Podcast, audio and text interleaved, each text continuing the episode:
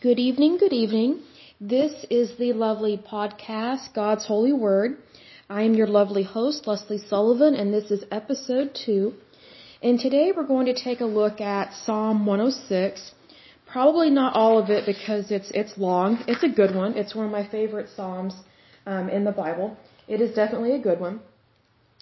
And I wanted to go over just a few of the verses and really dive into its meaning because it really matters what we look at and what we dive into, what we comprehend, and what we know. So let's go ahead and get started on this. So it says, Praise the Lord, give thanks to the Lord for he is good. His love endures forever. Who can proclaim the mighty acts of the Lord or fully declare his praise? Blessed are those who act justly, who always do what is right. Remember me, Lord, when you show favor to your people. Come to my aid when you save them, that I may enjoy the prosperity of your chosen ones, that I may share in the joy of your nation, and join your inheritance in giving praise. I'm going to stop there, and I wanted to make a note of something. Typically what I do in my Bible is I underline the words that jump out at me. So the first word that jumped out at me this go around with reading this, and again, I'm reading from the New International Version, the Leadership Bible. I'm going to make a note that I stopped right there. Okay, so the first word that jumped out at me is endures. That is a very interesting word. And I'm going to look up the definition, so hold on just a moment. Okay, so I looked up the full definition of endure. And the first definition says to continue in the same state. The second definition says to remain firm under suffering or misfortune without yielding.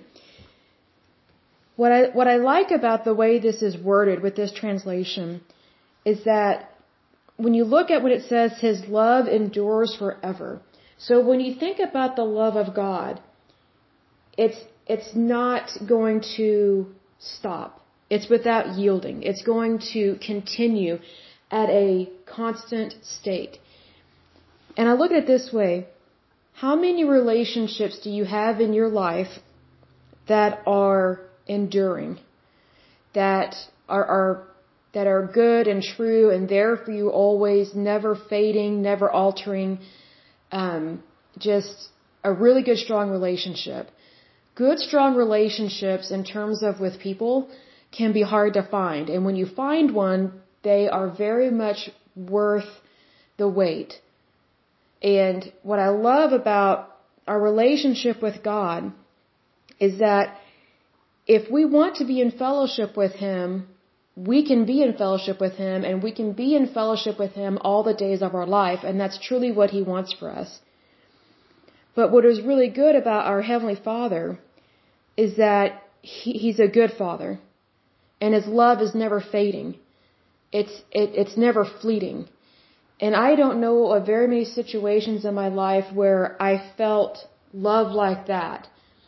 That's not to say that when someone loves you that's not good enough. That's not what I'm trying to say here, what this is saying. It's saying that God's love is number one.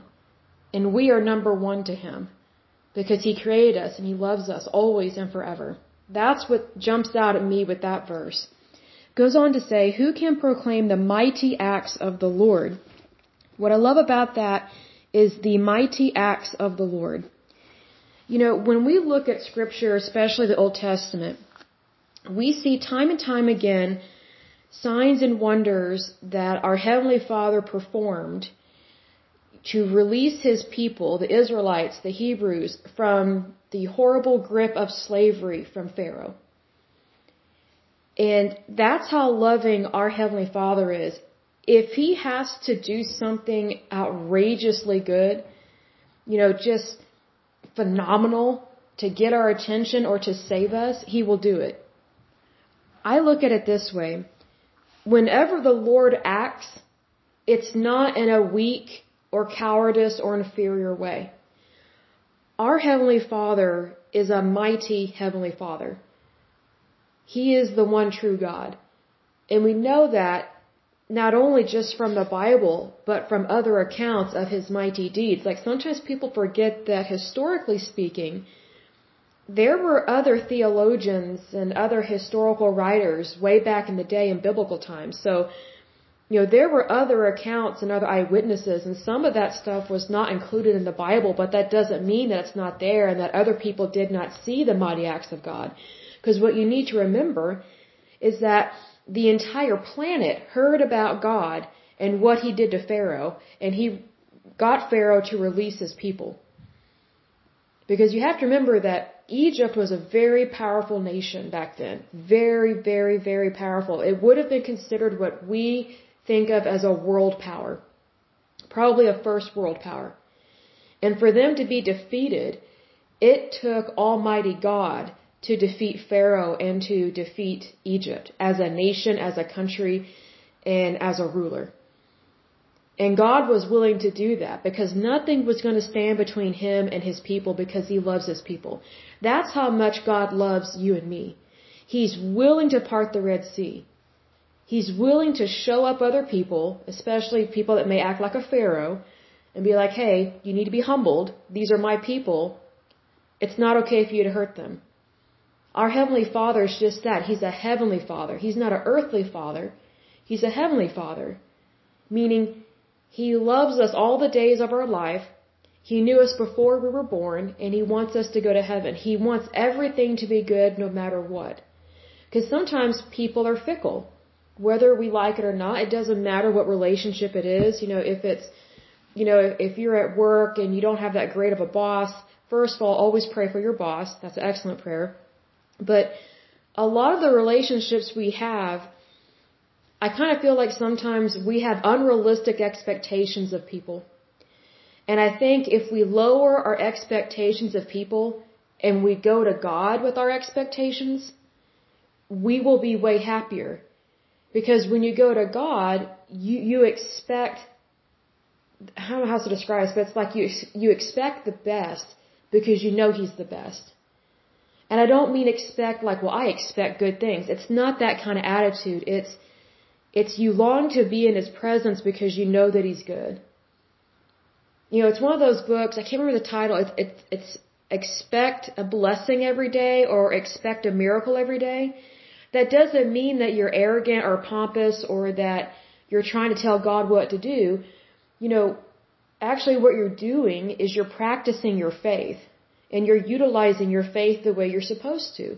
Because if you're walking in the favor of God, if you're doing what you're supposed to be doing, then you are blessed. You're walking in the favor of God. So if you're doing what you're supposed to be doing, then naturally you can expect good things to happen to you. It's not just luck, it's not random, it's the blessing of God. So when you know that God wants to bless you, then then it really shouldn't surprise you when your life is going really great. It should be, oh, I'm so glad my life is going great. I'm so thankful. Like, I expect this miracle, but I'm so thankful that it's come to pass. See, it's kind of one of those things like, you know, whenever women were pregnant back in the day, they used to call them, um, how do I word this, an expectant mother. It wasn't considered cocky or arrogant for a woman to say, I'm expecting, you know, my child. You know, it, it wasn't considered arrogant for a man to say, well, my wife is expecting it was actually a compliment. It was, you know, I'm expecting this joy. I'm looking forward to it. It's the same thing here when, you know, when we proclaim the mighty acts of the Lord, we're acknowledging what He's done for us and what He's done for our ancestors in times past. And it's because we have that knowledge that we know that we can expect good things in our life every day of our life, regardless of what happens. Because, you know, would you rather prepare for the best or prepare for the worst? See, my previous lifestyle, before I gave my life to Christ, was I was expecting the worst, but hoping for the best. And you know what? I never got the best because I was always preparing for the worst. When I flipped that coin and I decided to prepare for the best, expect the best, guess what? My life greatly got better because I was looking basically at the glass half full, not half empty. Because a lot of times the battle is in your mind. And also the, the seeds that you have allowed to plant there and to grow there and, and to take root. the number one thing that should take root in our mind and our heart and our soul is God's holy word because God's holy word will never lead you astray because you will find the truth and it will set you free. It goes on to say, Blessed are those who act justly, or blessed are those who act justly, who always do what is right. Remember me, Lord, when you show favor to your people. Come to my aid when you save them that I may enjoy the prosperity of your chosen ones, that I may share in the joy of your nation, and join your inheritance in giving praise. The things that I just underlined right now that jumped out at me was favor to your people, come to my aid, that I may enjoy the prosperity of your chosen ones.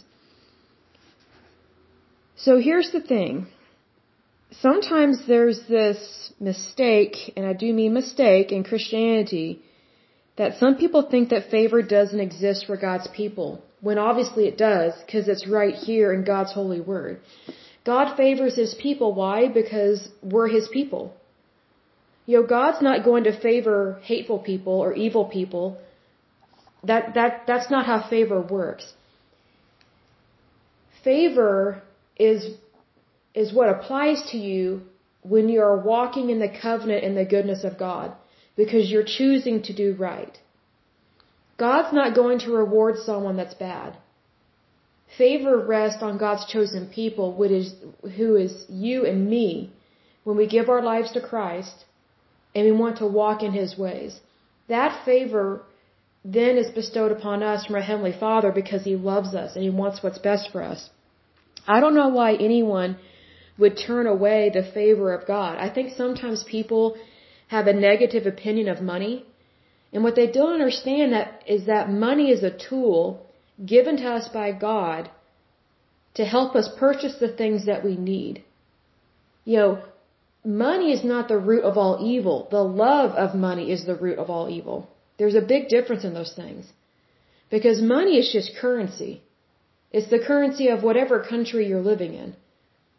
So if you live in the United States, the currency here is the US dollar. If you live in Great Britain, the currency there is the British pound and or the euro, which personally I would not utilize the euro because it's inferior currency and it's incredibly weak most of the time because you're having to rely on other countries to be honest about their banking system and their and their national debt. And uh, some countries are not always very honest about that, and two of them are Belgium and Greece, unfortunately. So, you know, you, you can't put your faith in money. Money is used to purchase things. God gives us that opportunity to purchase the things that we need. Like if you want a car and you don't have a car, then by all means you should be asking God for a car because that's what you need. And you know, my my personal opinion about that is why wouldn't your heavenly Father want to give you a car? especially if you need to get to and from work. I think sometimes people, when they take Christianity way too extreme and they only want to read like extremely stern verses in the Bible and they just pull them out of context and they, they're not reading the entire Bible. They're not reading the entire chapter that's around that verse. They're not understanding and believing in the goodness of God because if you don't believe in the goodness of God, then by all means, you're going to think that money is evil, you shouldn't have anything, and you're going to look down on people who do have things, who do have possessions. It's not wrong to have possessions. If it was, if, if wealth was wrong, if God had a problem with wealth, King David would not have been wealthy, and King Solomon would not have been wealthy. God would not have blessed them. Money was not the problem in their kingdom. It was lack of relationship and fellowship with God is what happened. Falling out of grace with God is what happened. They made some decisions that were not always the best. And that can happen in our life. That's why our decision making is so important. And that's why it says, blessed are those who act justly, who always do what is right. Now, what are the odds of you and me always doing what is right? Pretty rare. Because perfection is not really correct or feasible, I would say. But what God is calling us to do is to do our best. He knows we're going to fail sometimes. He knows we're, He knows that we're human and we have free will. But He's not calling for perfection. He calls us sons and daughters in His holy family. That means He accepts us and loves us for who we are. Because we were created in His image. But that doesn't mean that He accepts and is okay with every bad thing we've ever done or ever will do. He wants us to be responsible and He wants us to try at all costs to avoid committing any kind of sin. But if we do sin, to have a repentant heart, run to God, not, not run away from God. Because if you run to God, then in fact you are acting justly and you're doing what is right. Even though you may have failed, you're doing what is right by going back to your Heavenly Father and seeking His advice and seeking His forgiveness. The way that you're acting unjustly and wrongly is by not giving yourself a chance to be held accountable to God for what you did. Because God knows we're not perfect. I mean, we fell from grace back in the Garden of Eden. But that doesn't mean that we're lower than dirt and should be treated like worms. And we shouldn't think of ourselves as just a, a nobody. Because we are all a somebody. We are all unique, wonderfully and beautifully made. Because we're made in the image of God. And that's not something to ever be thrown away. Don't ever throw away your uniqueness and how God created you and what He's called you to do.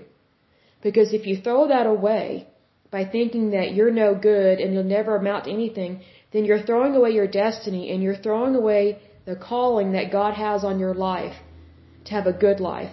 And technically, when, when you're throwing away your calling on your life that God has given you, you're throwing away His favor upon your life. Don't ever do that because God's favor is there for you and for me when we are believers in Christ Jesus. Because that's how loving and kind our Heavenly Father is. He doesn't push us away. He calls us into His holy family to be loved and cherished always, all the days of our life and beyond our death when we go to heaven. Because that's the ultimate goal is to go to heaven when we pass away. So then let's go on to come to my aid. I can't tell you how many times I've had situations where I have prayed such strong prayers where I was possibly in a fearful situation and I just wanted my Heavenly Father to come to my aid because I didn't know what else to do. And God always finds a way to help me. Always. Always, always, always. So regardless of your situation, don't be afraid to say, come to my aid. Because I think sometimes as Americans, we're, we're hard on ourselves. We think that we have to have it all figured out when we don't. You know, this may come as a newsflash, but it's not our job to have it all figured out because even within our lifetime, even when we die, up until the moment we die, we will never have it all figured out. Our questions will be answered once we get to heaven, but it's not our job to have it all figured out. So live in the peace of God, not in the stress of burden. The next thing that got my attention was that I may enjoy the prosperity of your chosen ones. So when you are in the holy family of God, when you give your life to Christ, you are one of the chosen ones.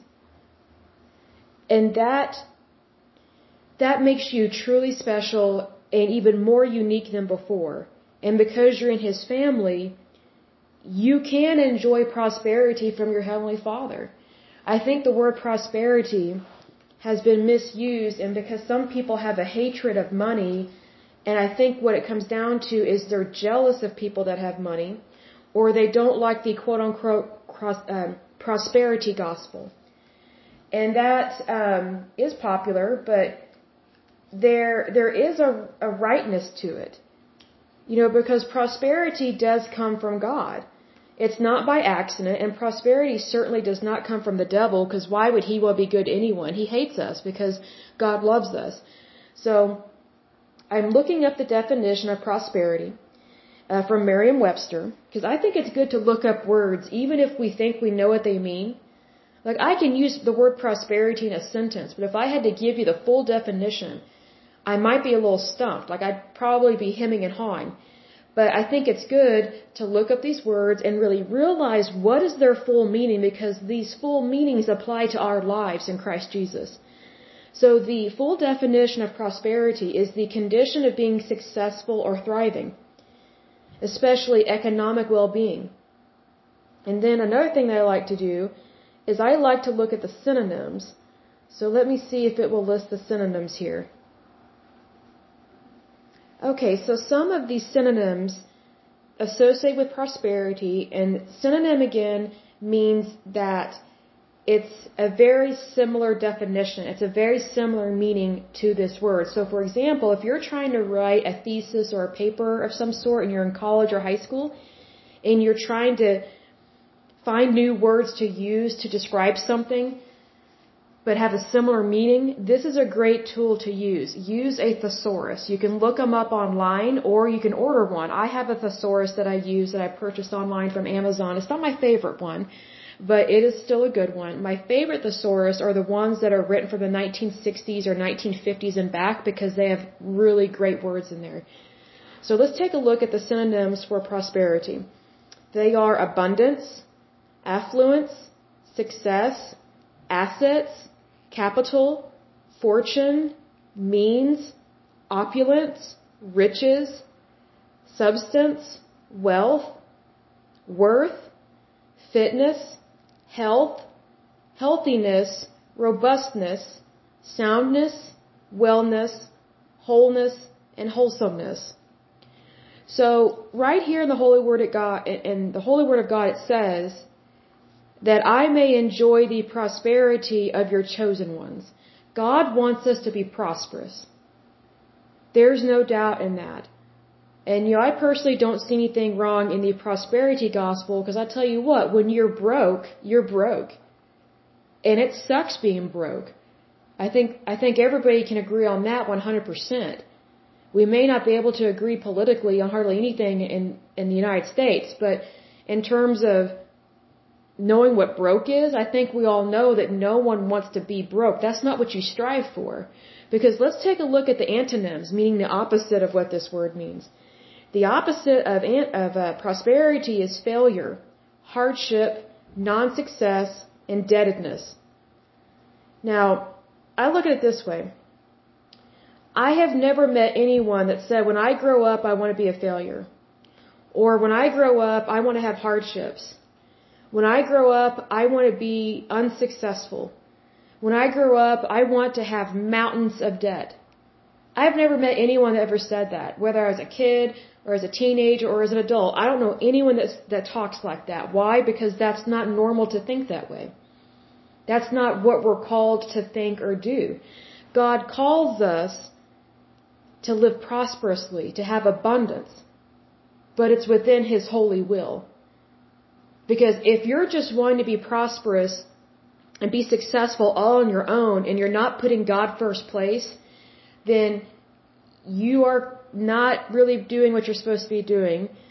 You're putting the love of money ahead of the love of your Heavenly Father. And that's where it gets evil. So avoid that. You can still be prosperous and abundant, but let God prosper you. Instead of turning your wheels or spinning your wheels and chasing your tail, give God a chance to make you prosperous and abundant because one of the great things about being prosperous and having abundance and having wealth is that then you can be a blessing to other people. That's why our Heavenly Father wants us to be rich. That's why He wants us to be wealthy. He wants us to do it the right way, always. But the reason why He wants us to be blessed, and the reason why He wants to bless us, is so that we can bless others. We can bless other brothers and sisters in Christ Jesus. And we can help lift each other up. Because if you'll notice in the New Testament, and eventually we'll get there because we're going to cover the entire Bible with this series, but if you'll notice in the New Testament, when Jesus has his ministry, he was not broke. You know, there are some denominations, I'm not going to say which ones, but there are some denominations within Christianity they make it seem like Jesus was broke all the time and he was a pauper and, you know, acted like a beggar and was meek and mild. It was just the opposite. Jesus ran a very successful ministry and he had partners in his ministry. If you think about, he had the 12 apostles and then he had like, I think 72 or 74 part-time workers in his ministry that he sent out two by two to help spread the gospel. It costs money to do that. It's not free. And he had people in his ministry that donated to him. You know, they, they, they had money, they had extra surplus, they had food, they had water, they had wine. They donated this stuff to the ministry of Jesus. You know, and that's, that's what we're called to do. Like when we are abundantly blessed, we're supposed to help each other. We're supposed to help spread the gospel all over the world. North, south, east, west. It doesn't matter what direction.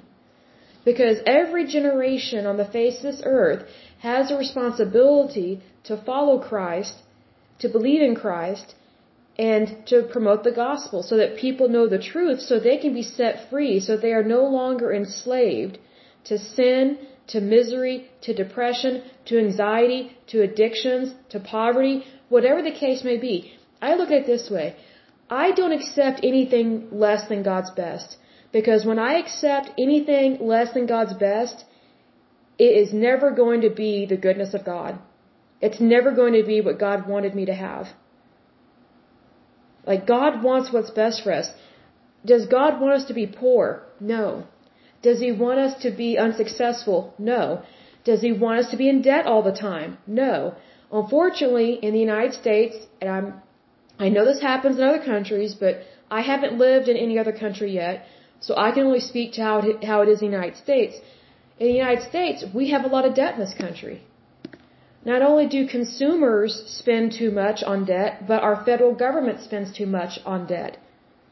We have trillions of dollars in national debt. Now, if that's not a problem, I don't know what is. But if you have personal debt, you don't have to tolerate that. Lift it up in prayer. God doesn't want you to be poor. Give God a chance to bring what you need into your life. God is not against money. If He was, He would not have allowed currency to exist on this planet. He knows that in order to purchase bottled water, or to purchase eggs or bacon or whatever we need to feed our families, we have to have money. Everything costs money. It's not free. Even food stamps are not free. The way that food stamps work is the federal government uses our tax dollars and divides it out to whoever needs help and those are monies that are spent by the individual that's on that welfare program. So the food they're purchasing is not free. The federal government is giving them our money, our tax dollars, to help them get through their difficult time. That's why social welfare programs are supposed to be temporary. They're not supposed to be a way of life because if you really want what's best for your neighbor, you would want them to be rich. And this may shock some people, but whenever I meet someone that is down on their luck, you know, not only do I try and help them financially if I can, but the number one thing I do is I pray for them. And I don't pray some puny prayer like, oh Lord, if it be your will. First of all, there is no if to Jesus. Let me just say that right now. That whole if it be your will, do this. Nowhere in the New Testament, nowhere in the Bible does God say, well, if it be my will, I might heal you. It doesn't say that. In the New Testament, Jesus never says, well, if it's my Father's will, you might get healed. You know, if I think about it, I might heal you. No, there is no if. He just does it. Because the word if creates doubt. We may not realize that. Because I was once attending a church that believed in basically believed in doubt. And the way that they practiced it was they said, well, if it be God's will, it will happen for you. Does that sound very faithful? No. Does that sound very certain in the goodness of God? No. it is God's will for us to be happy, healthy, and whole, and to be provided for. He wants to bless us. So whenever I meet someone, if I can't meet their need, well, regardless of whether I can meet their need or not, I always pray for them anyway. But especially if I can't meet their need, I pray big kahuna prayers is what I call them. I pray that they make so much money that they're a millionaire or a billionaire. I don't want them to just have some puny job, that you know, barely get by job. I want them to be abundantly blessed. I want them to be so taken aback by the goodness of God that they are speechless. Because that's how much God can do for you. That's how much God wants to bless us. He wants to bless us so much that there just aren't any words to describe how awesome God is and how much He's done for us. Those are the kind of prayers I lift up for anyone and everyone that I meet that is not where they need to be financially. Like the greater the debt, the bigger the prayers I lift up. And I never say, if it be your will. I never do that. It bugs me when people say that. I'm just like, nope, I'm not praying that prayer. I already know what kind of prayers I pray. Heavenly Father, I just met someone that, that needs a lot of help. So I pray that either A, they win the lottery, or B, they get an amazing job where they make double or triple what they're making. And if they don't have a job, I pray that they get a job making $550,000 a year. You might as well pray big. Don't pray small, pray big. Because you know what? Our Heavenly Father loves big prayers. He loves it when you take those bold steps of faith, those leaps and bounds, and, and also that, that you have the courage to speak such prayers in the face of adversity, in the face of poverty, in the face of fear, in the, in the face of un, uncertainty on so many levels. God loves to hear from us. And I think, I shouldn't say I think, I know God loves to hear from us, and He loves to hear just these huge, ginormous, just maybe they seem unrealistic prayers, like completely unrealistic. But guess what? God hears those prayers and He loves people that dream. And He loves people that are dreamers and believers. Because He knows it takes courage to even think so positively and to long for something so good and true in your life. He wants us to dream big, to think big, and to believe big. That's what our Heavenly Father wants from us. He wants that from us all the days of our life, regardless of what happens, because He wants to continuously bless us every day of our life. And bless us above and beyond what we could ever ask or think, so that way we can help other people, because that's what we're called to do as a community. That's what we're called to do as believers in Christ Jesus. That's what we're called to do when it says in the Bible, owe no man nothing but to love him. Well, when you love somebody and you see that, hey, they need groceries, you know, that, that mother, she may not be able to breastfeed for whatever reason, but you can go buy her baby formula for her baby and buy the best kind. Buy, buy the good brand, not the cheap stuff. But buy the best kind out there and you know, if someone is, is lacking protein in their life and you know that, that they're not able to go out and buy meat because it's expensive, buy them a rack of ribs that they can cook for a week. Buy them bacon or sausage or something. Like, buy them really good cuts of meat. Because that's what that person needs. You know, we can help each other if we actually open our eyes to what we're supposed to do and what God has called us to do. Like it's one thing to see people, it's another thing to know what you're supposed to do to help those people. And to help someone doesn't mean you get involved in every, in every area of their life. It doesn't mean that you get involved in their private life per se. It means you help them with what they need without expecting anything in return and without getting emotionally involved in every little thing because that doesn't help them. Most people just need help with the basics. They they don't need a therapy session. They need food, water, and shelter. They need utilities. They they need rent. They, you know, it's just the basics. They need nutrients. Because if, here's the thing, if you get the basics covered for someone, then the other stuff just flows naturally to them. It doesn't all have to come from you. I think one reason why people don't help other people is because they're scared these people are going to become leeches. And that is a possibility when you help somebody. But the way that you avoid that, and maybe people don't talk about this, and they should, because there's the right way to give and there's the wrong way to give. The right way to give and to help somebody is to help them without any without any strings attached. But those strings can also come from the recipient, from the person that you're going to be helping. So you have to have boundaries. And you just make it clear from the beginning that hey, I'll help you with this and then, you know, you go on and live your life kind of thing.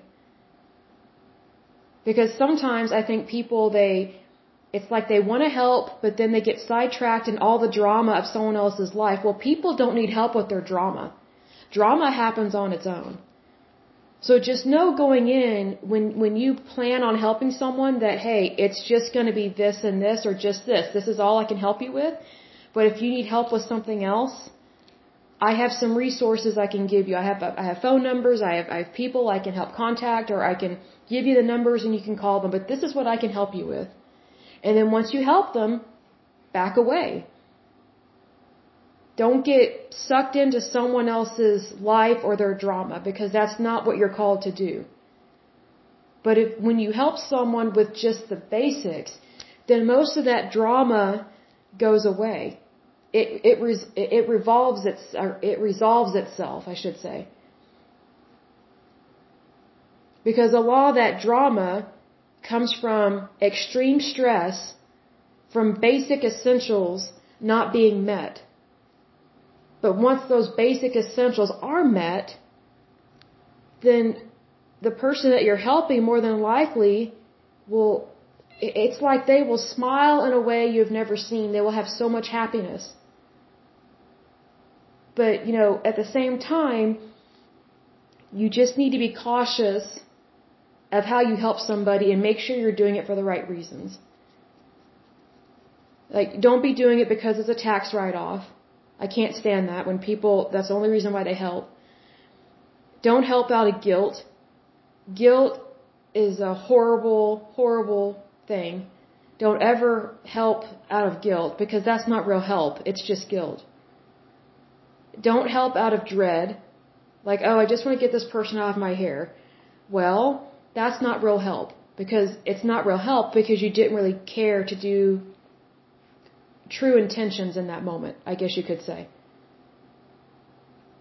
But, you know, here's the thing like when you're walking in the goodness of God and you're focusing on God's word, He will guide you and give you that wisdom so you won't fall into that pitfall.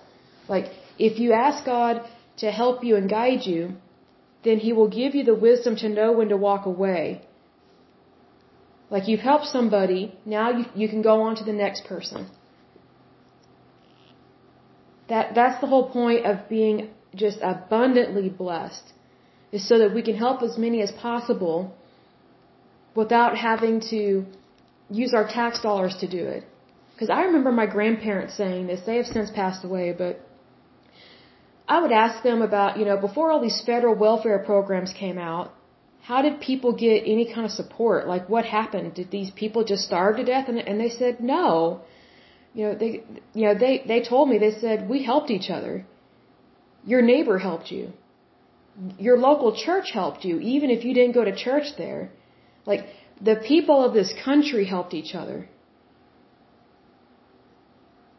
You know, they, they didn't rely on the government to help people they chose to help their neighbor. They chose to help the less fortunate.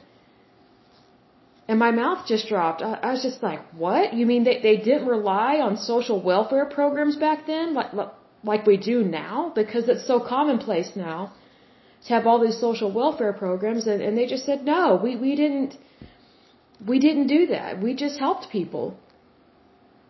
I mean, that's just what you did. If someone needed a meal, you know, if you had an extra chicken, an extra hen in the refrigerator, you, if they, if the other person had an oven or a stove, you, you gave them your extra chicken to cook for their family. And if they didn't have a stove or an oven that worked, or if they didn't have one, you cooked it for them and you walked it across the street to give it to them. That's just how stuff was done back then. And it was just kind of, you had more of this fellowship with people. As opposed to now where it's, there's not as much fellowship, I guess you could say.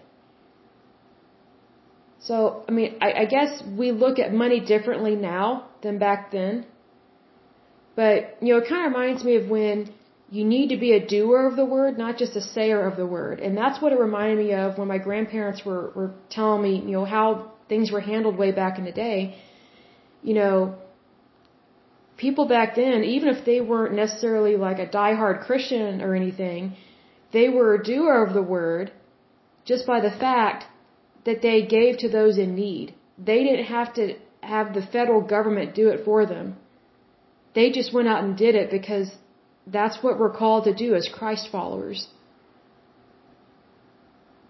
And, you know, I learned something completely new with that with my grandparents. I mean, I wish I had asked them more questions before they passed away. But our, our difference in our ages was quite a bit. But it's one of those things that you, you not only talk the talk, you walk the walk. And most of the time, walking the walk is more relevant and more important than, than just talking the talk. That's what I learned from my grandparents. And I think it applies here and all throughout God's holy word. Because when you stand on God's holy word and you believe in His holy word, then you are more likely to do the will of your Heavenly Father as opposed to turning away. And I think that when we do the holy word of God, when we believe in the holy word of God, we have community and fellowship with God that we have never known before and we have that peace. You know, I think a lot of people long for peace. And you know, what's interesting is that when you do a good deed, when you're kind to somebody, that's more peace that grows in your heart. And that's something that can't be snatched away. That's why it's such a, a good thing to do, to do a good deed. And you know, and not broadcast it necessarily, but it's important that we make those simple acts of kindness because that, in effect, is part of our abundance. It's part of our prosperity in God's Word. Because we're acting on God's Word to be good and true to Him, and we do that by being kind to our neighbor. And it may not necessarily be a nice neighbor. We've all had some funky neighbors in our lifetimes, I'm sure. But here's the thing. When we're kind to someone that's not kind to us, that speaks volumes about our character and our dedication to our faith. And it almost always impresses the person that is being mean. Because I personally have gotten apologies from mean people. To people, like from people that they were mean to me, but I was extremely kind to them. Because whenever someone's not very nice to me, I make it a point to be extremely kind and to practice patience because I don't want to do anything to give that person ammo or permission, well, permission in their mind, I should say. I don't want them to think that, well, that Christian's not very good. Christianity is bad. I don't ever want to give someone an excuse to look down on our faith. I want them to see the light of Christ that radiates out of my soul because that's what I believe. You know, we are all called to be Christ-like. We're all called to be vicars of Christ, whether we're, we're female or male. When we believe in Jesus Christ and we accept Him as our Lord and our Savior, we have become the vicar of Christ. And sometimes the only Christ that people may see in their lifetime is the Christ that they see in us. That's why it's so important to believe in God's holy word, to believe that you are worthy of everything that is in this Bible, everything that is in God's holy word, so that way you can be a blessing to those that feel cursed and feel lost and feel broken. Because I know what it's like to feel that way. And I also know what it's like to be around like minded people that love Jesus and all they want from you is they just want you to be happy. They want you to know and feel the love of Christ. And I actually prayed for that. I, I prayed, Lord, get me to a good church and get me around like-minded people so that we can grow together in fellowship and harmony. And our ultimate goal is to get to heaven. And he granted my request. He helped me find a better church. He helped me find really good people. And I'm so thankful for that. And the friendships that have been growing over this time have been amazing friendships. Like the friends that walked away from me or friendships that I had to end and just say, hey, this isn't working out for me. You know, like people come and go in our lives for sure, but you know, the friends that I'm no longer friends with, there's a reason why we're no longer friends. And I had to strive for fellowship with Christ before I could get better friends in my life, good, kind people in my life.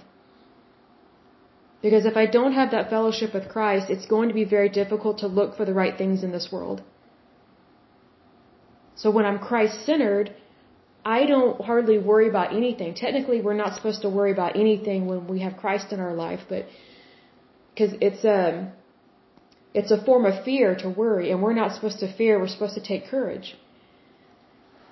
So when I'm focused on Christ, all this other stuff doesn't bother me. When it does start to bother, when it does start to bother me and hinder me, I just think, I love Jesus and He loves me. Jesus is my source. My Heavenly Father is my source. And, you know, I have the Holy Spirit living inside me. What do I need to worry about? Absolutely nothing. Because greater is He that is in me than He that is in the world. And that is such a blessing to have in our life and all the days of our life. I just love it. It brings me such peace and such joy. It makes me happy. Like being happy in Christ is way better than being happy on a vacation. And that says a lot because I mean who doesn't like to get out of town and, and you know go to the beach or something or tan? But you know, that's just temporary happiness. As much as I love traveling, that's temporary happiness. But my happiness with Christ is forever. And that stands firm in my heart. And I'm so thankful for that. I'm so thankful for that. But um, I will go ahead and end this podcast because we're running over a little bit of time, a little past 40 minutes. But um, next time, um, I'm guessing we will finish up the rest of Psalm 106. Take a look at it. It is one of my favorite Psalms for sure. It's just packed with the goodness of God and just the way that we're supposed to be living our lives, expecting the goodness of God. Because God expects us to expect the best. So I personally say go for it. Just live your life live your life, be, be super happy, know that Jesus loves you, go to Jesus with anything and everything, and know that you are in God's holy family. And He loves you very much. And we are His, His daughters, His sons, we are His children. And, you know, if you're listening to this and you're a believer in Christ Jesus, that makes us brother and sister in Christ, or sister and sister in Christ Jesus. What a joy that is.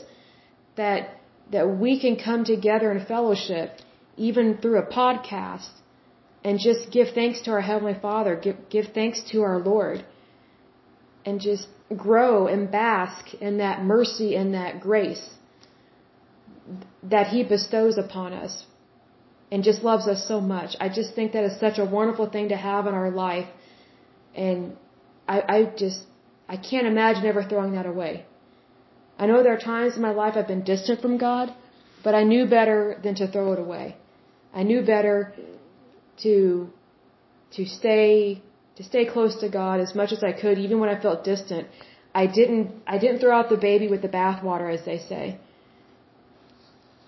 But once I woke up that hey, I can't be distant from God and expect to have a good life. I have to go to God with everything. And and for me that's non negotiable. Because I've been there when I wasn't really close to God as I should have been and it was a different kind of suffering, I'll say that. But, you know, when you give your life to Christ, there is something unique and new about you. and it's it's it's like a new treasure. That's the best way I can describe it. So I pray that if you haven't given your life to Christ, that you do give your life to Christ. And that you that you grow in his love and kindness for you. And realize that, you know, when you give your life to Christ, you are part of one of the most beautiful families on the face of this earth. It's absolutely wonderful. So until next time, I pray that you're happy, healthy, and whole, that you have a wonderful day and a wonderful week. Thank you so much. Bye bye.